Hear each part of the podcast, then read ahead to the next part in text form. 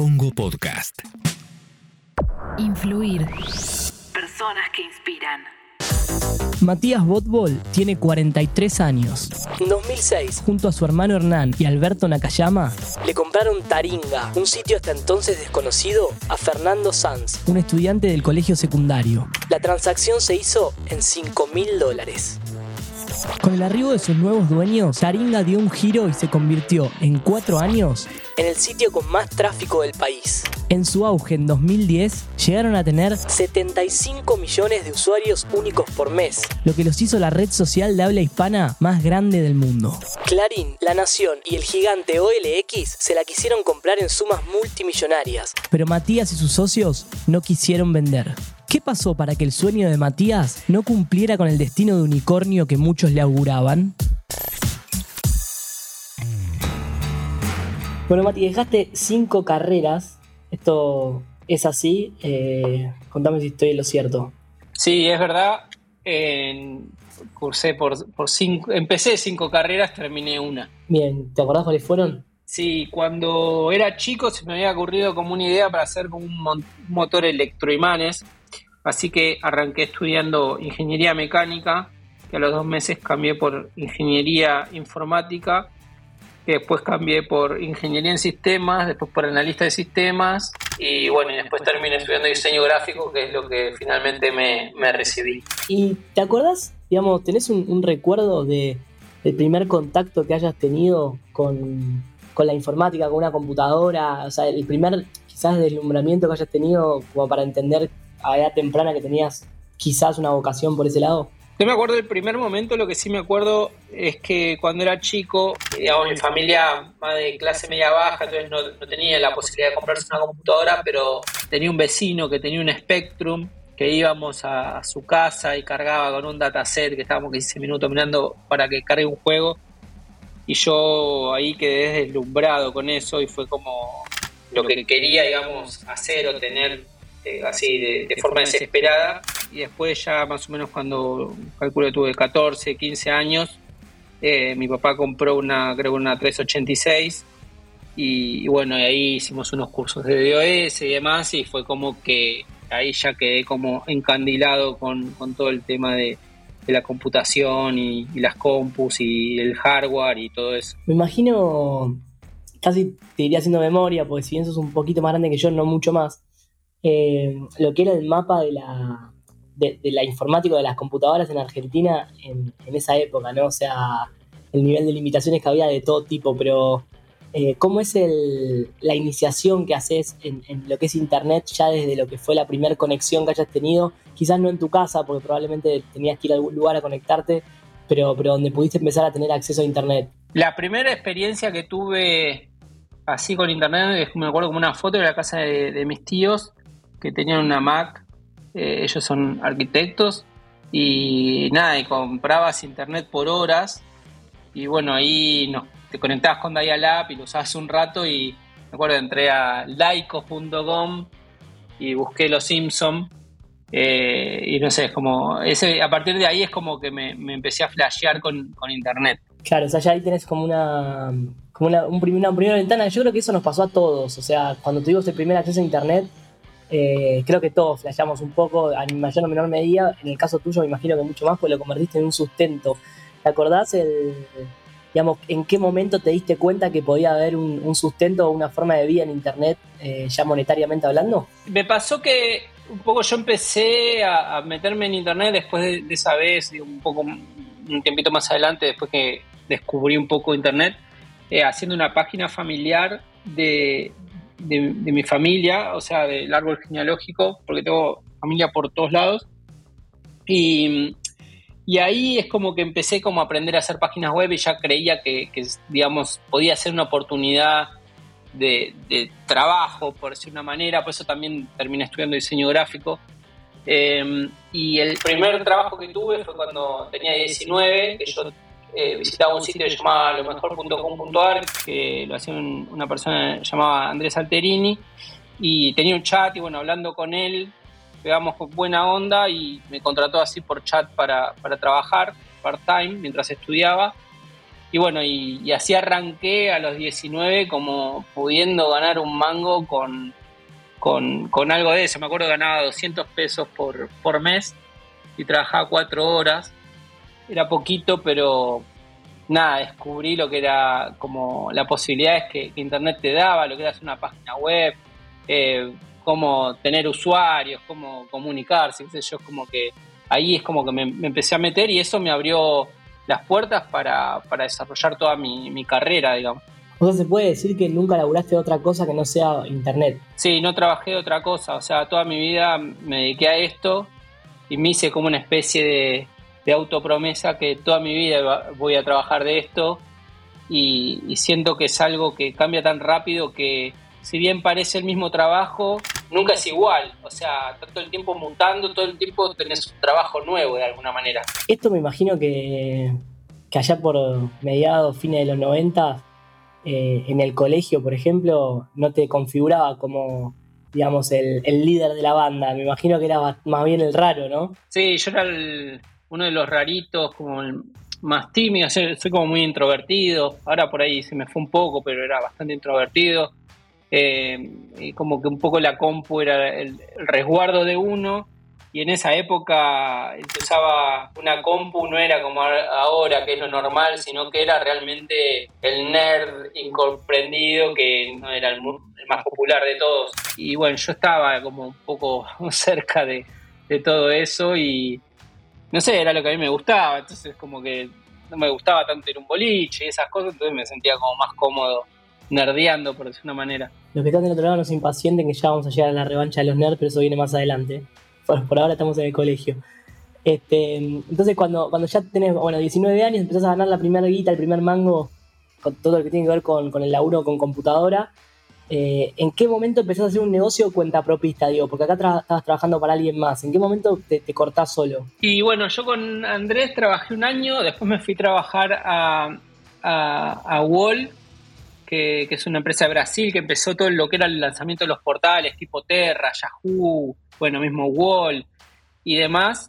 y ahí junto con Alberto, que es eh, mi mejor amigo, como mi segundo hermano, que curiosamente nos conocimos en IRC, que era la forma que uno chateaba antes, eh, empezamos a hacer un proyecto que se llamaba subdominios.com.ar. Eso debe haber sido más o menos en el 2003 en insubdominios.com.ar lo que, lo hicimos como para aprender también como una cosa nueva, ¿no? Porque era como una herramienta que lo que permitía era a los sitios web que en ese momento existían plataformas como GeoCities y demás, que la permitían tener páginas web gratis, pero tenía una URL muy larga.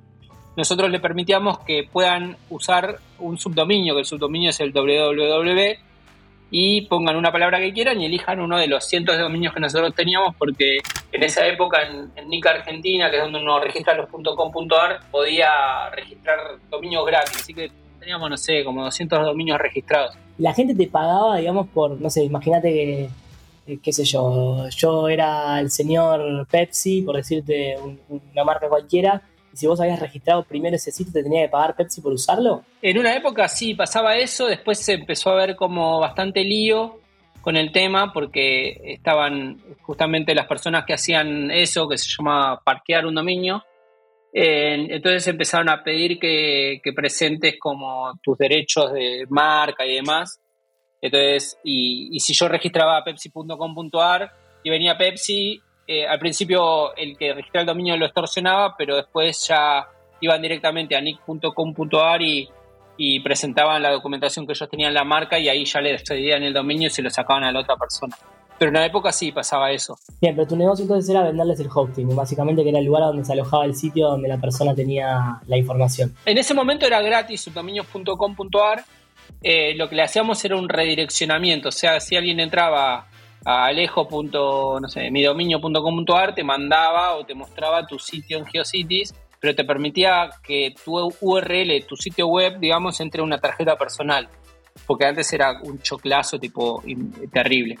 Eh, y bueno, y eso es como, no el primer negocio, aunque sí, creo que ganamos 100 dólares o algo así, pero como el primer proyecto grande independiente, que después eso terminó siendo eh, nuestra empresa de hosting, digamos, derivó en, fundar nuestra empresa de hosting, que fue en el, en 2003, porque justamente teníamos como 30.000 personas que estaban usando nuestro servicio y todos tenían una página web, entonces era como uno más uno, es tipo, estas personas tienen un sitio web, les podemos ofrecer hosting. Y, bueno, así surgió nuestra primera empresa, digamos. Bien, y como siguiente, si querés, asociación mental de cómo sigue esa rueda, aparece Taringa en sus vidas. Como también no teníamos plata para hacer publicidad, se nos ocurrió en hacer como una lógica que era de, de, cuando uno va al médico, ¿no? Que vos vas al médico, el tipo te receta algo y bueno, te pones a discutir mucho qué te recetó, vas a la farmacia y lo compras. Entonces empezamos a darle servicios gratuitos a diseñadores gráficos que iban a tener clientes que iban a preguntar dónde hostear y a buscar sitios web o, digamos, hacer canje con sitios web de publicidad a cambio de hosting que tengan un perfil de personas que entiendan de computación, digamos, típicos medio los nerdcitos. Y Taringa era un sitio muy de nicho donde había muchos eh, perfiles, un poco eso, era eso. Y, bueno, y ahí fue que empezamos a hacer canje eh, con, Taringa, que, empezó en el, en el 2005. Y así es como que empezó nuestra, nuestra relación. Bien, Taringa, que había sido fundada por un chico de secundaria, que, digamos, en el momento en el que le ofrecen un laburo en, en el exterior y decide irse, entre sus contactos dice quién me compra el sitio y aparecen ustedes, ¿es así? Sí, es así. Eso fue en noviembre del 2006, más o menos. Bien, ¿y la compran por cuánta plata? Por 5 mil dólares. ok. Pero, eh, era, toda la plata que teníamos, o sea, quedábamos en cero. Fue una inversión full in. Ahora, ahora cuando veamos lo que es la dimensión de lo que fue Taringa, se entiende la pregunta que hago, pero ¿volvieron a charlar con este chico sobre, sobre el precio de compra en algún momento? ¿Les expresó que se quería morir o, para nada? No, yo con él siempre, digamos, no soy amigo, pero cada tanto hablábamos y demás. Em, él no tenía interés en seguir con Tarín, o sea, no le interesaba más y no, no, nunca sentí que se haya arrepentido, porque yo creo que si no lo hubiese vendido, lo hubiese cerrado. Ahora, si tuvieras que definir en pocas palabras qué, fue Taringa, ¿qué, qué, o qué es Taringa ¿Qué dirías? Y es una plataforma colaborativa en donde todas las personas como que aportan lo que más les interesa o también para, para que es más como un consumidor pero no como un generador es como una especie de Wikipedia informal donde uno puede encontrar tipo cualquier tipo de información no académica, como puede ser, no sé, una receta o cómo cambiar la red de un auto o cosas así. Eh, es como una, cosa muy la Biblia y el calefón de alguna manera. Yo te, traigo así un, par de palabras sueltas que se me vienen cuando pienso en Taringa, recordando en mis tiempos de usuario, te diría, de Taringa. Eh, pues se me vienen un par de, palabras como por ejemplo comunidad eh, y, y, esto de usuarios generando contenido que consumen otros usuarios. Este, y al toque, cuando digo eso, casi que me lleva a, Facebook, a Twitter, a todo lo que fue, digamos, el, Internet 2.0, que te diría, eh, ustedes son punta de lanza de alguna manera, porque aparecen varios años antes de lo que fue la explosión de Facebook y Twitter en el mundo. ¿Vos lo ves de esta manera también? Sí, eh, Taringa fue como la primer web 2.0 en, como la primera plataforma, no foro, porque también en ese web había como foros, pero la forma de funcionamiento donde eh, las personas eran las que generaban todo, todo el contenido, un poco el sentido de la web 2.0, que después se terminó llamando como red social.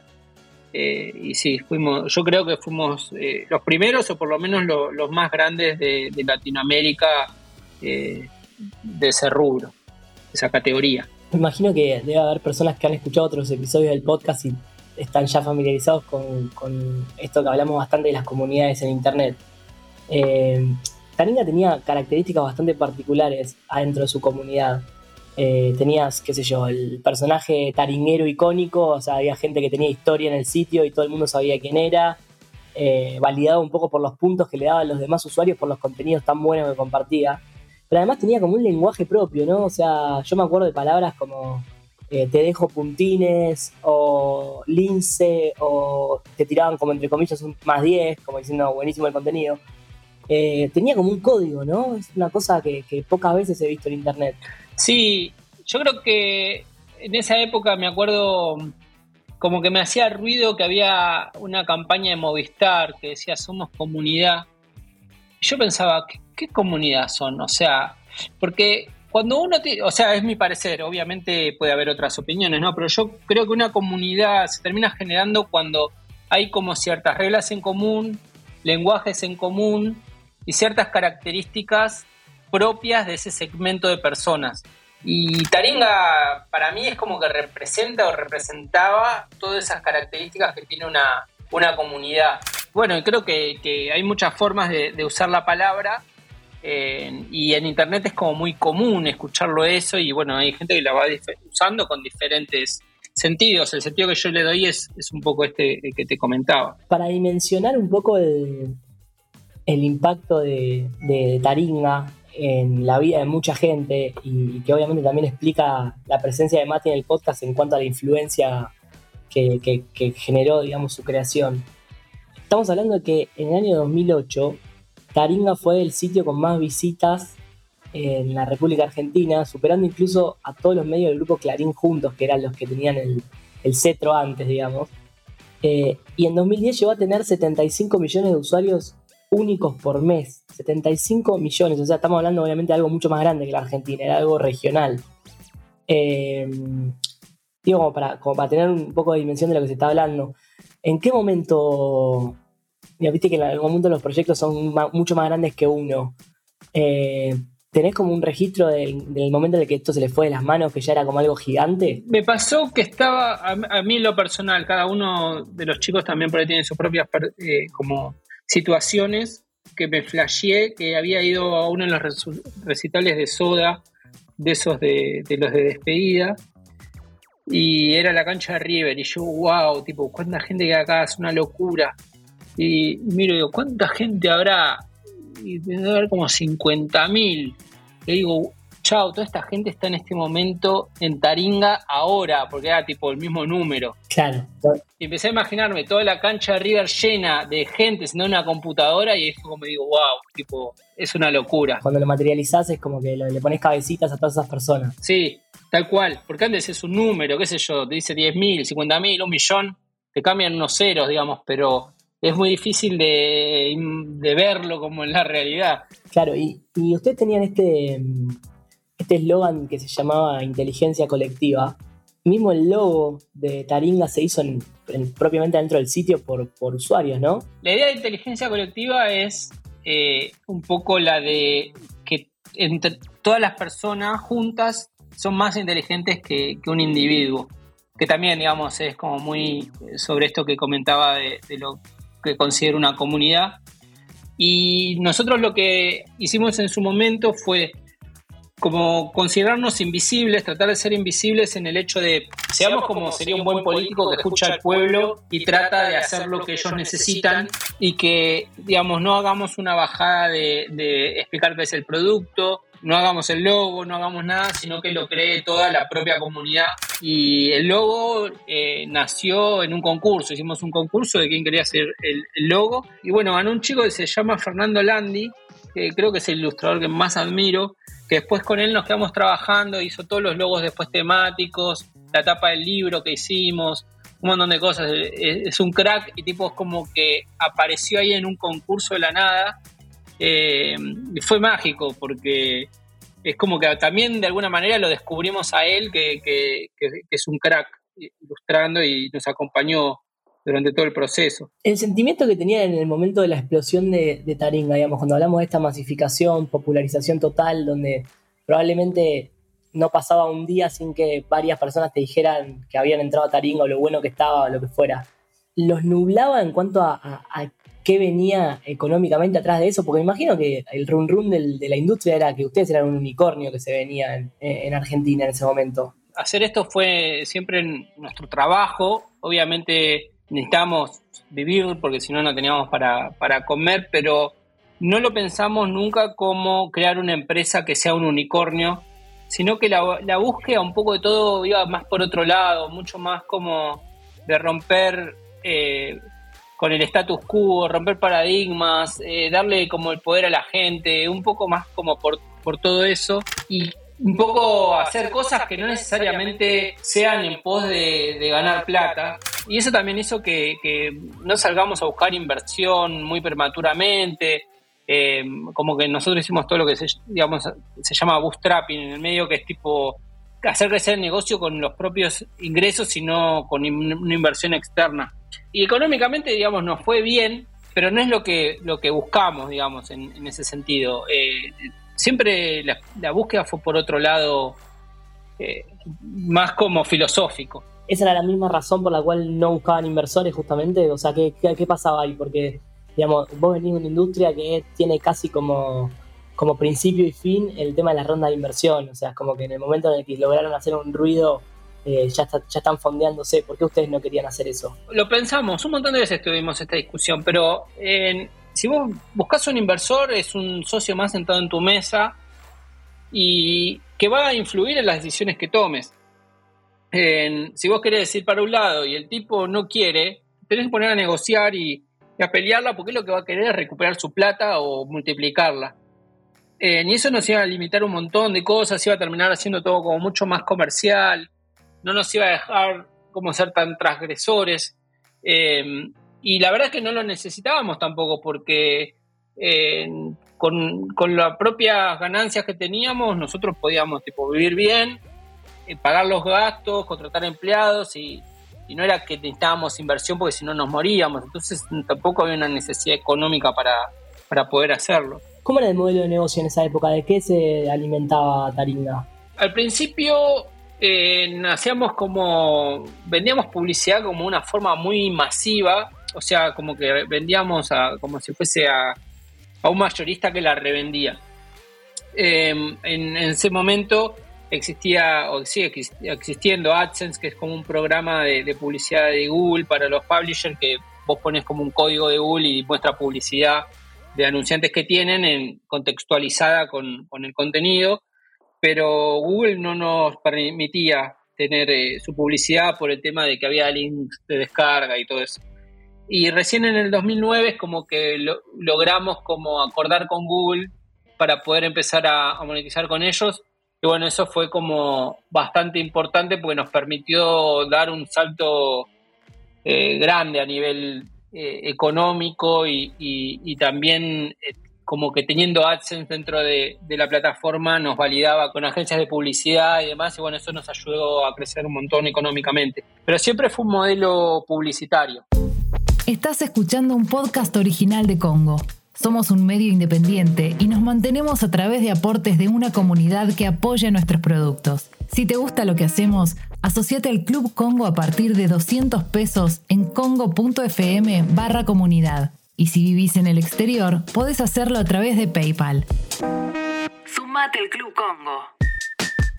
¿Cuánto hay de cierto en que en esa época tuvieron sondeos de, por ejemplo, de Clarín, La Nación o de Nasper, el holding sudafricano dueño de OLX, para, adquirirlos, para comprarlos? Sí, tuvimos un, par de charlas. algunos no fue más de una charla, pero un poco lo que nos pasaba es que nosotros cuando empezamos con la lógica de Taringa, que la homepage no la hace un editor, eh, sino que lo hacen los usuarios en base a lo que ellos consideran lo más valioso, era también como ir un poco contra la, industria de los medios tradicionales donde marcaban agenda y donde por ahí una persona si tenía un problema no era un tema importante para un diario, pero sí por ahí era importante para, la comunidad, para Taringa y eso aparecía entre los top posts.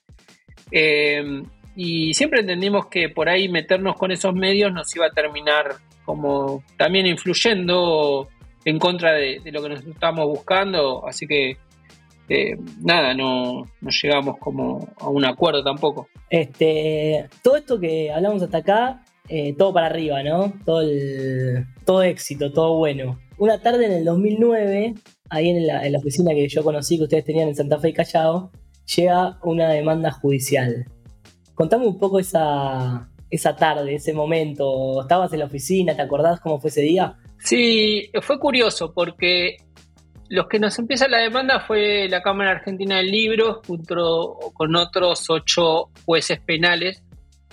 Pero lo, loco es que, digamos, yo me llamo Matías Botbol, mi hermano Hernán Botbol, pero hay un primo de mi papá que, que, es de Bariloche, que tiene dos hijos que se llaman igual que nosotros, de pura casualidad. Y la demanda les llegó primero a ellos, y fue como gracioso, porque tipo, nos quieren demandar y se equivocaron de persona. Y bueno, ahí em, tomamos el caso nosotros. Sabíamos que había un riesgo que esto pase y ya estábamos de alguna manera preparados, con lo cual es como que, ok, tipo, se puso serio y vemos cómo vamos a llevar esto adelante. Pero no es que nos cayó como un balde de agua fría. Bien, así empieza la, la historia, digamos, pero dura nueve años de ahí en adelante, digamos. empieza como algo medio gracioso esto de que te mandan la demanda a la persona equivocada, pero después no termina siendo nada gracioso. Eh, ¿Cómo afecta eh, el negocio, digamos, de ahí en adelante o, el sitio de ahí en adelante? Inclusive su humor diario, su laburo diario, esto de tener a, la Cámara Argentina del Libro demandando por, derechos de, autor o derechos intelectuales a, a Taringa. Y lo que nos afectó más que nada eh, o sea, el caso se hizo público en el 2011, eh, cuando ya, digamos, escaló un poco más allá de una simple demanda. Y lo que nos afectó fue a nivel publicitario, digamos, muchas marcas como que les daba miedo. Eh, nosotros, una, una plataforma un poco rebelde de alguna manera, muy disruptivo también en lo que hacíamos, que la gente genera contenido era como que generaba desconfianza, porque nada, estaban acostumbrados a que anunciara donde había un, periodista escribiendo.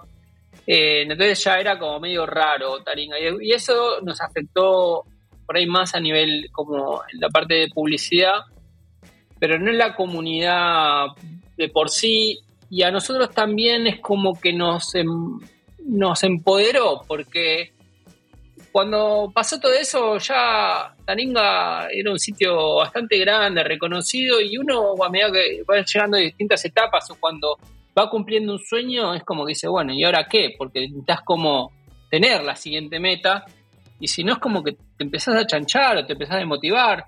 Y eso lo que nos hizo fue eh, como ponernos un challenge, es como diciendo, bueno, ahora tenemos este monstruo acá y vamos a, pelearla, vamos a salir adelante, o sea, tenemos que demostrar que lo que nosotros hacemos es lo mejor, lo tenemos que hacer por, nuestros valores, por lo que creemos, y bueno, la verdad es que nos dio energía más que otra cosa. ¿Es cierto o es parte del mito que estuvieron en un cable del FBI que los investigó? No sé si estuvimos por ahí, sí, por ahí no, la verdad que yo no lo sé. Lo que pasó es que fue cuando fue todo el escándalo ese de Mega que y a este Quinto Com le cayeron como los SWAT en su casa y fue todo como un show terrible y, bueno, le daba miedo a la gente de internet, empezaron a ver todos los mails y todo lo demás y había conversaciones de él donde, con, no me acuerdo si era su CTO, no me acuerdo con quién, que hablaban de todo el tráfico que, le llegaba de Taringa. Y ahí lo levantaron diciendo que el FBI nos estaba investigando pero no sé cuánto verdad es eso, digamos. Por ahí lo del FBI leyó en ese mail, pero de ahí que nos hayan investigado no tengo ni idea. Ahora, para explicar a, la gente, Mea Upload era como un sitio donde se alojaban muchos de los contenidos que la gente entraba desde Taringa a buscar. O sea, yo, no sé, Alejo compartía la discografía de Led Zeppelin y, Matías entraba en su casa para conseguir esa discografía en mi post y esa, esa info estaba, digamos, localizada en Mega Upload. ¿Estoy bien? Sí, exacto. Cuando bajan Mega Upload, Así es. muchos de los contenidos que estaban en Taringa se rompen automáticamente porque dejan de estar embebidos en un lugar. Claro, cuando entrabas al link que alguien había compartido, eh, eso ya no, no, existía porque Upload había se había dado de baja. Ahora no fue el único, no fue la única demanda que tuvieron, ¿cierto? Tuvieron la de la Cámara Argentina del Libro y, y cuál es más. Y una de Kodama. La mujer de Borges, la viuda de Borges. Sí, exactamente. Y después tienen el de Magenta, el de la discográfica. Sí, lo que pasó es que hubo un par de, de empresas que se sumaron a la demanda de la Cámara Argentina del Libro.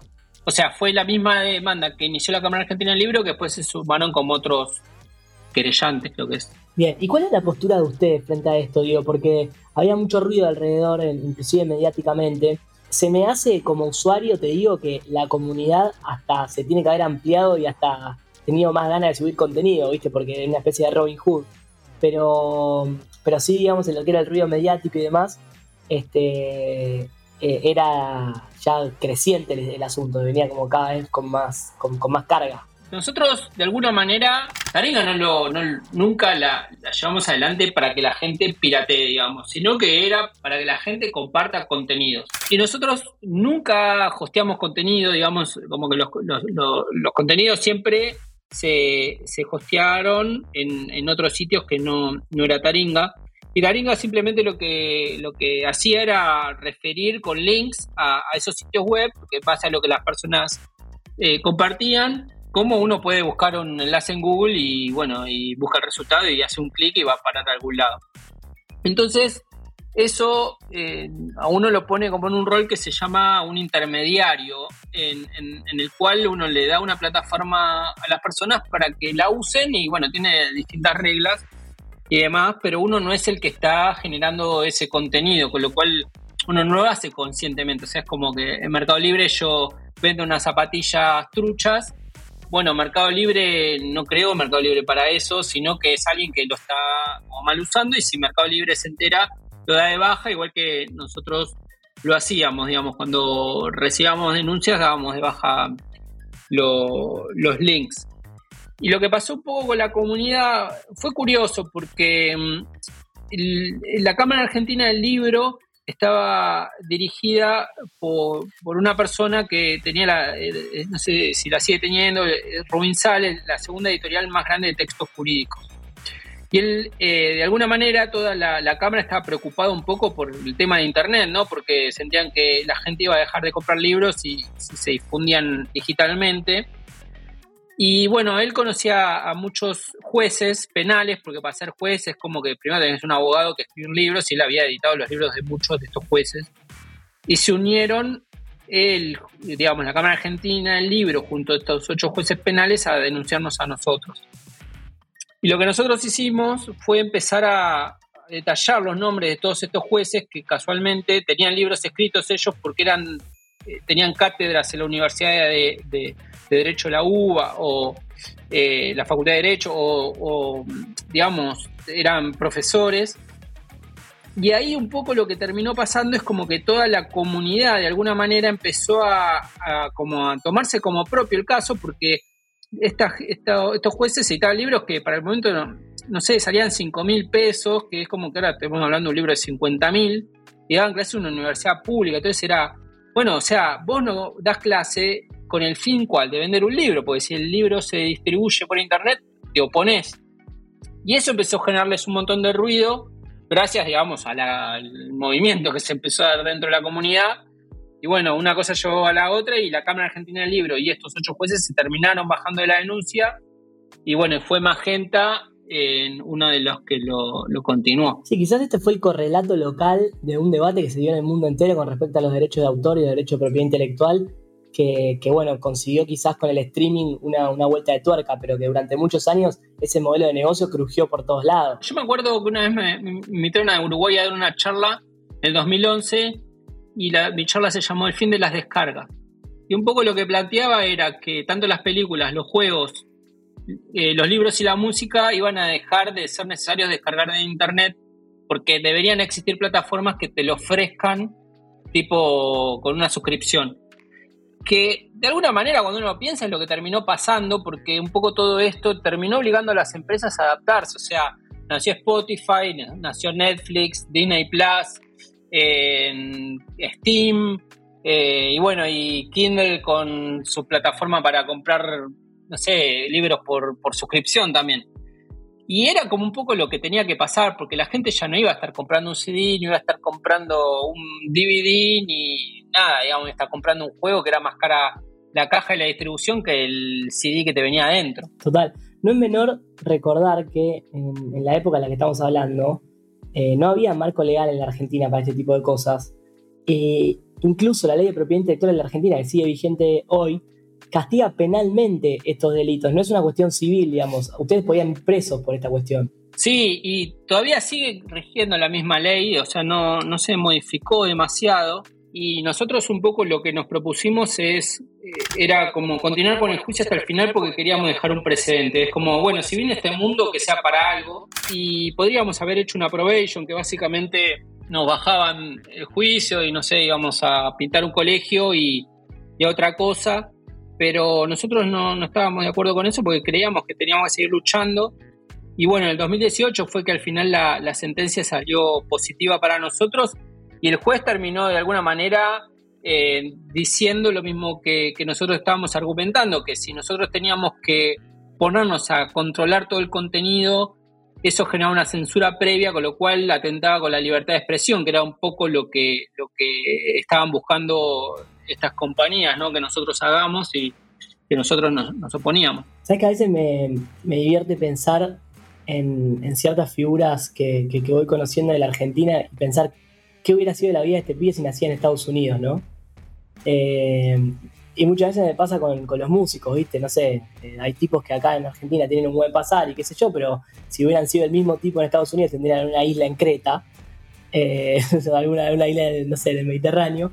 Y en el caso de, de ustedes, te quiero preguntar si alguna vez hiciste ese ejercicio de pensarlo, ¿no? Porque no me queda muy claro si hubieran estado presos o hubieran sido multimillonarios, no, no lo tengo muy claro, o las dos. Sí, yo lo pensé muchas veces, pero nosotros somos lo que somos o logramos lo que logramos por nacer en Argentina. Capaz que si hubiésemos estado en Estados Unidos, hoy no sé, sería pintor o qué sé yo, un médico o, o tendría un negocio de ropa, qué sé yo.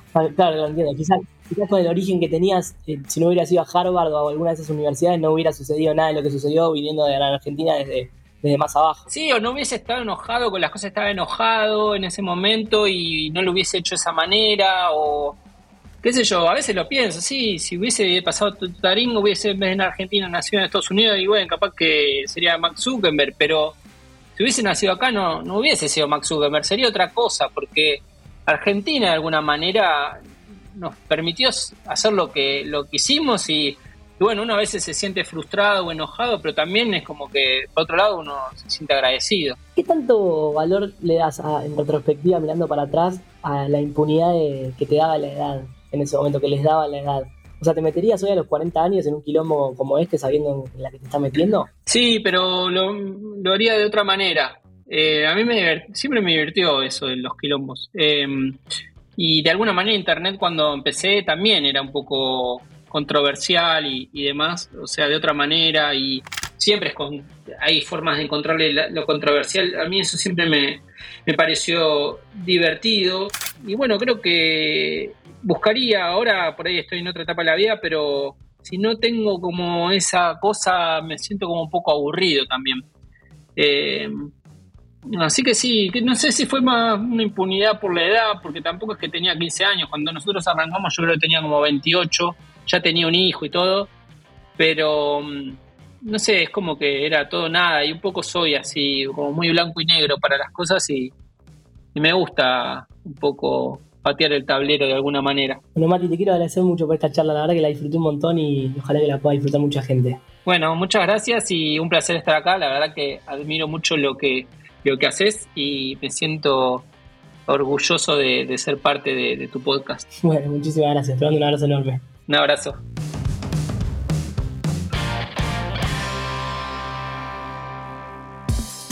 Fue una producción de Congo.